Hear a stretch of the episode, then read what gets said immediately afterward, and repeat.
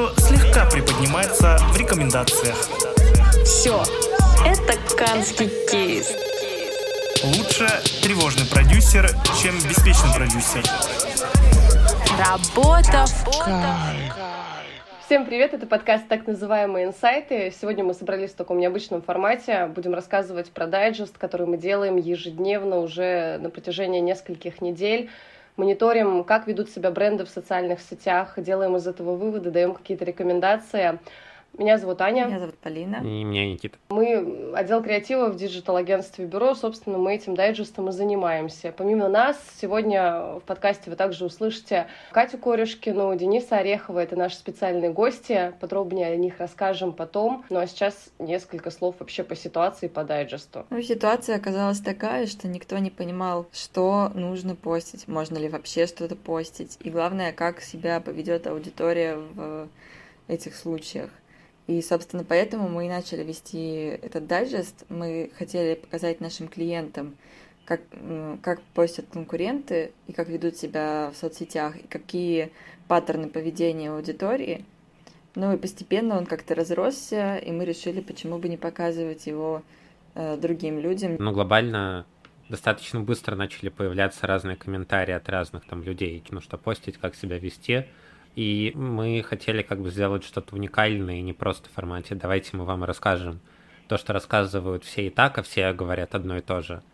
Поэтому в рамках дайджеста мы как раз-таки показывали бренды, потому что никто это не показывал, это было не просто вот мы считаем так-то, а это было какое-то там, пускай без чисел, без цифр, но все же исследование. То самое интересное — это поведение подписчиков, как они реагируют на тот или иной контент. Ну да, здесь надо сказать еще, что дайджест вы можете посмотреть по ссылке к этому подкасту. Мы обязательно прикрутим ее во всех соцсетях, где будет э, выложено это аудио. Но перед тем, как мы будем подробнее рассказывать о том, что у нас вообще в наполнении дайджеста, Предлагаем послушать Дениса Орехова, это руководитель отдела соцсети Акбарсбанка. Мы попросили его поделиться своим мнением об обстановке, какую стратегию выбирает банк, что они замечают в комментариях и в целом, как развивает комьюнити. Привет, меня зовут Денис Орехов, я руковожу СММ-отделом Акбарсбанка. Мы с вами сейчас живем в очень интересное время и вместе сейчас наблюдаем крайне занимательную картину. В России полным ходом идет трансформация рынка диджитал-коммуникаций. К Инстаграму, Фейсбуку и Твиттеру ограничен доступ, бренды спешно переезжают в Телеграм, кто-то реанимирует свои страницы во ВКонтакте и Одноклассниках или осваивает с нуля Яндекс.Дзен. Я занимаюсь соцсетями уже 10 лет и, если честно, никогда такого не наблюдал.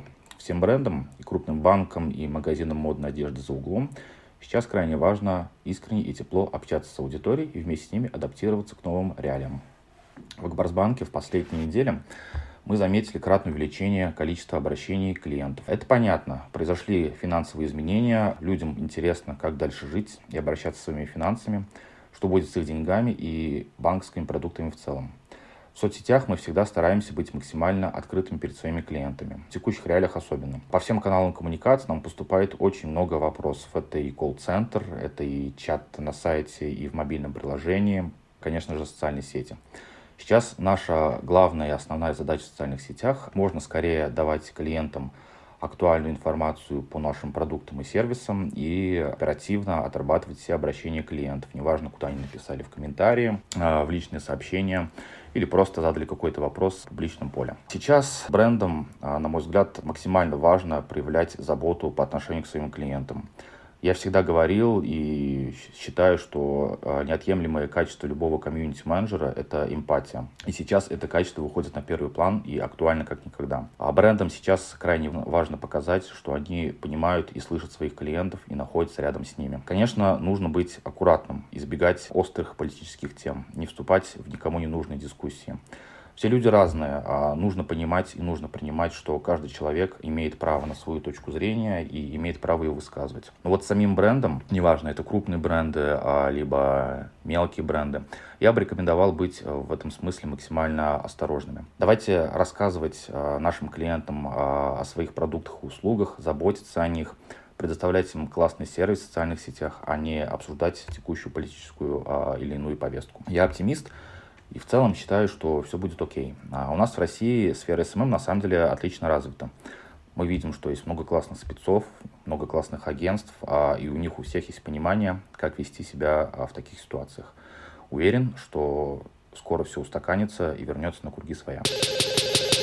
Да, Денис, мы тоже позитивно настроены, верим только в лучшее.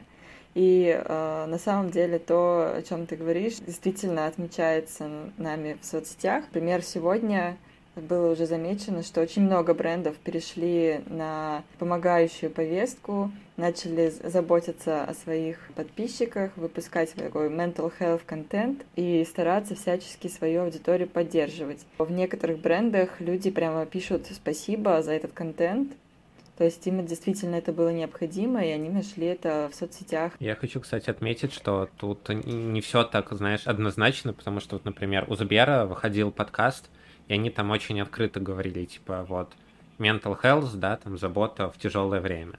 И было тоже много негатива, а, и мне кажется, что аудитория глобально такая разделилась на две части. В плане те, кто реально беспокоится, это в основном молодая аудитория. И люди постарше, которые считают, что вот, все классно, а, ну, по крайней мере, сейчас они так считают, что это наоборот как челлендж, который мы все преодолеем, и у них э, нет вот такой Э, потребности. Поэтому, мне кажется, вот тут нужно понимать, где вы выходите с этим контентом и на какую аудиторию. Если молодежь, то да, это супер откликнется, э, вам выразит респект и все такое. Если у вас аудитория за 35, за 40, то лучше, наверное, на этом акценты не делать. Мне кажется, еще важно здесь фокусироваться не только на том, что э, типа нужно просто как-то позаботиться, а еще это мэчить с брендом, просто подумать, как текущей повестке конкретно ваш продукт, э, что может вызывать беспокойство и как вы можете ну, закрыть какие-то эти переживания. И я согласен, что вот когда это вопрос чисто продуктовый, то всем лучше аккуратно это сказать.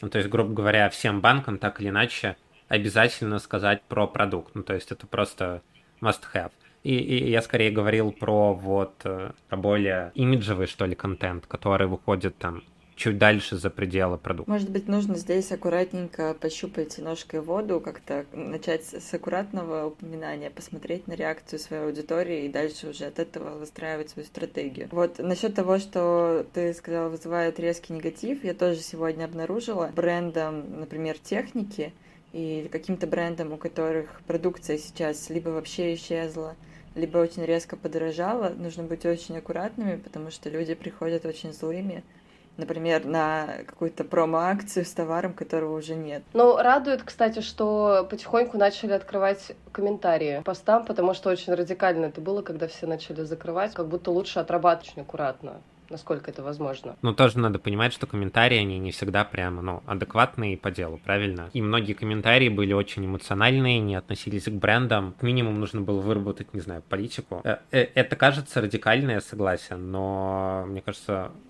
это меньше зол, возможно, было. По всей видимости, эти концепции начали появляться, потому да, что все да. равно, если есть да, стратегия, как отработать это дело, лучше его отрабатывать. Согласен, да. Отрабатывать нужно обязательно, иначе люди варятся в собственном соку и сами себя накручивают еще сильнее. Себя и других. Две недели уже, по-моему, прошло, да, и многие начинают возвращаться к постингу. Помимо открытия комментариев, многие там переводят активно аудиторию. Но в целом это такое, как сказать, не знаю, перевод в другие аудитории. Вынужденные меры, формат постинга, но все уже поняли, что супер быстро это не закончится. Сколько это продлится, не, непонятно, и просто совсем выходить из сферы соцсетей, где, наоборот, люди сейчас все более активно начинают общаться за счет того, что переходят с других платформ.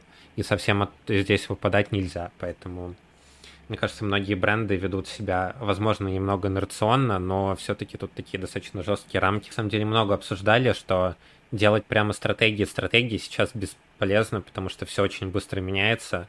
По сути, Инстаграм заблокировали, ну, грубо говоря, день в день. Там, понятное дело, дали время, чтобы все скачали там свои фото. Но сама блокировка, там новость вышла в четверг поздно ночью или утром в пятницу. Инстаграм разрешает speech, а, да, и э, заблокировали в этот же день. То есть до этого-то это никто не ожидал, и вообще непонятно. Ну, то есть, грубо говоря, диджитал может очень сильно измениться вообще в один день. Поэтому вопрос, нужна ли стратегия сейчас или быстрое реагирование. Здесь просто это урок, и для многих брендов, там, агентств в том числе, учиться все согласовывать и э, в несколько раз быстрее, да, и быть гибкими день в день. У нас есть классный комментарий от Кати Корешкиной, Group Head отдела контент-маркетинга и онлайн-репутации. Она рассказала о том, что наблюдает у наших клиентов, и, в общем, готова этим поделиться. Давайте послушаем. Последние две недели мы заметили явное перераспределение аудитории а, между социальными сетями. Люди восстанавливают доступы к своим полузаброшенным страничкам во ВКонтакте, вспоминают, каким мейлом они их когда-то привязали, вспоминают свои пароли к ним. А, кто-то впервые устанавливает себе Телеграм. Аудитория активно вступает э, в сообщества и чаты в ВКонтакте и в Телеграме, начинает там комментировать и смотреть публикации. Что еще мы отметили, это то, что в комментариях под постами, в общем-то, во всех социальных сетях э, можно было заметить, что люди стали несколько более а, нервозными, несколько чаще стали высказывать свой негатив как в отношении брендов, так и по отношению друг к другу, чаще вступать в споры, даже проявлять некоторую агрессию. Пожалуй, э, можно предположить, что в период экономической нестабильности аудитория в целом более склонна высказывать э, свое недовольство, и они легче теряют контроль над э, своими эмоциями и тем, как они выражают свои мысли. Что касается работы с рисками, то за прошедшие две недели мы установили дополнительные фильтры э, на комментарии по нежелательным словам, а, чтобы определенные комментарии не оказывались под публикациями. Также мы обновили правила сообществ а, в соответствии с текущими реалиями, и мы проводили более бдительный контроль над комментариями, чаще их отсматривали, старались быть более оперативными. Что касается блокировки Инстаграма на территории России и того, что против э, этой социальной сети заведено дело с определенными обвинениями. Мы проконсультировались с юристом, чтобы понять, какие должны быть наши дальнейшие действия. И на данный момент придерживаемся такой рекомендации, что срочно э, удалять сообщество э, брендов из этой социальной сети на данный момент необходимости нет, но нужно очень бдительно отсматривать новости по делу, заведенному против Инстаграма, и если действительно будет э, признано, что Инстаграм э, считается а, экстремистской э, платформой, нам будет необходимо скрыть существующее сообщество в Инстаграме, чтобы предотвратить возможные риски для компаний. Пока, пока не признано, но тем не менее, как я понимаю, многие бренды в любом случае, э, ну, даже у наших клиентов там уже точно говорят нет, а, понятное дело, потому что внутренние юристы гораздо более жесткие, чем юрист агентства. Возможно, это правильно, я не знаю. Ну, то есть, когда Telegram был заблокирован, он не был вообще не признан там плохими, нежелательными, просто заблокировали же самым первым. Все равно очень многие, даже частные компании, были не готовы вести свои аккаунты в Телеграме и вышли только когда его прямо полноценно разблокировали. Хотя даже тогда уже была очень-очень большая аудитория э, с VPN. Инстаграм, наверное, еще более жесткий такой формат блокировки, и поэтому, мне кажется, почти все крупные бренды, даже международные, могут уйти оттуда. Несколько часов назад вроде вышла новость про то, что Мета уже переобулись и уже против э, угроз и негатива в сторону русских против русофобии. Так что, возможно, еще нам повезет и не будет он признан экстремистским.